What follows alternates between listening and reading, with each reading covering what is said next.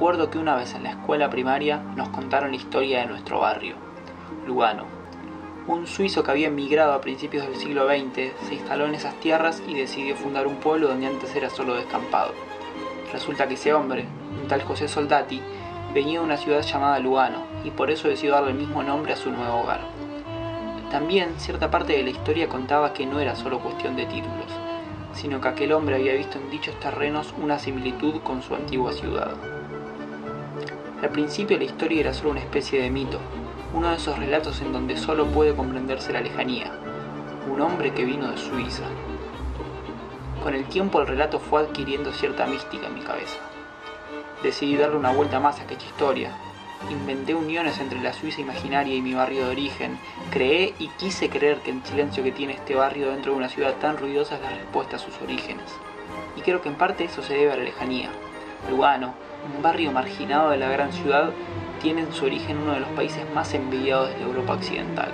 Una paradoja un tanto rara que supo enamorarme desde la infancia.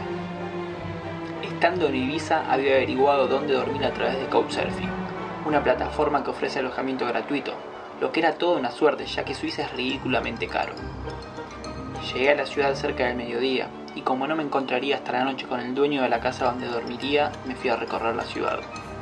De donde bajé del micro seguí camino junto al río Casarate hasta su desembocadura en el imponente lago Luano. Ahí estaba el mayor punto turístico de la ciudad, el Parque Cívico Villa Chani, un predio enorme con vistas a las montañas, bajadas al lago y esculturas enormes a cada paso. Pasé ahí toda la tarde hasta que el reloj dio las 7 y me fui en la dirección indicada.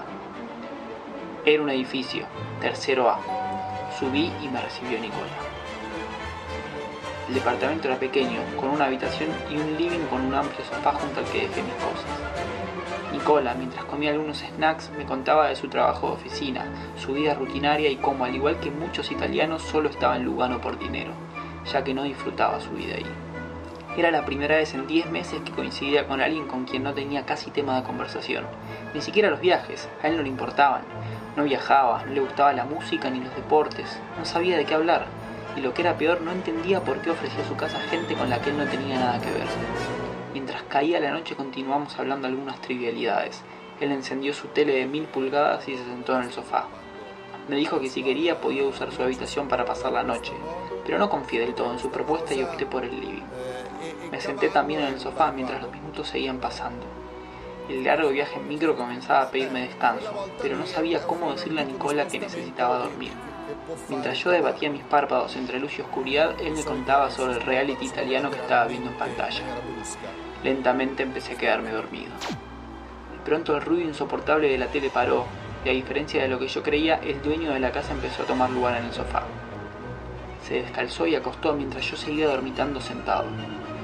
Como si fuera una especie de juego unilateral, Nicola empezaba a acercarme sus pies a mi muslo, y yo ante su avance me alejaba. Él repitió la secuencia simulando estar dormido, y yo nuevamente tomé distancia. A la tercera vez le golpeé la pierna y le dije que quería dormir. Se mantuvo por unos minutos esa calma tensa, y si bien es cierto, yo quería dormir, ya no estaba tan seguro de confiar mi sueño en aquel departamento. El silencio se mantuvo unos segundos más, y Nicola, mientras tosía, volvió a acercar sus pies sobre mis muslos. Me levanté repentinamente y fui en busca de mi mochila. Nicola actuó una especie de sobresalto y me tomó del hombro. Saqué con vehemencia su brazo y le dije gritando, abrime o te cago a trompadas. No, él no hablaba español, pero entendió el mensaje. Cinco minutos después estaba caminando nuevamente hacia el parque cívico. Recordaba haber visto una estatua que parecía muy cómoda para pasar la noche. Al día siguiente, con un wifi prestado, revisé la cuenta de Couchsurfing. Nicole había indicado que yo nunca pisé su casa. Thank you.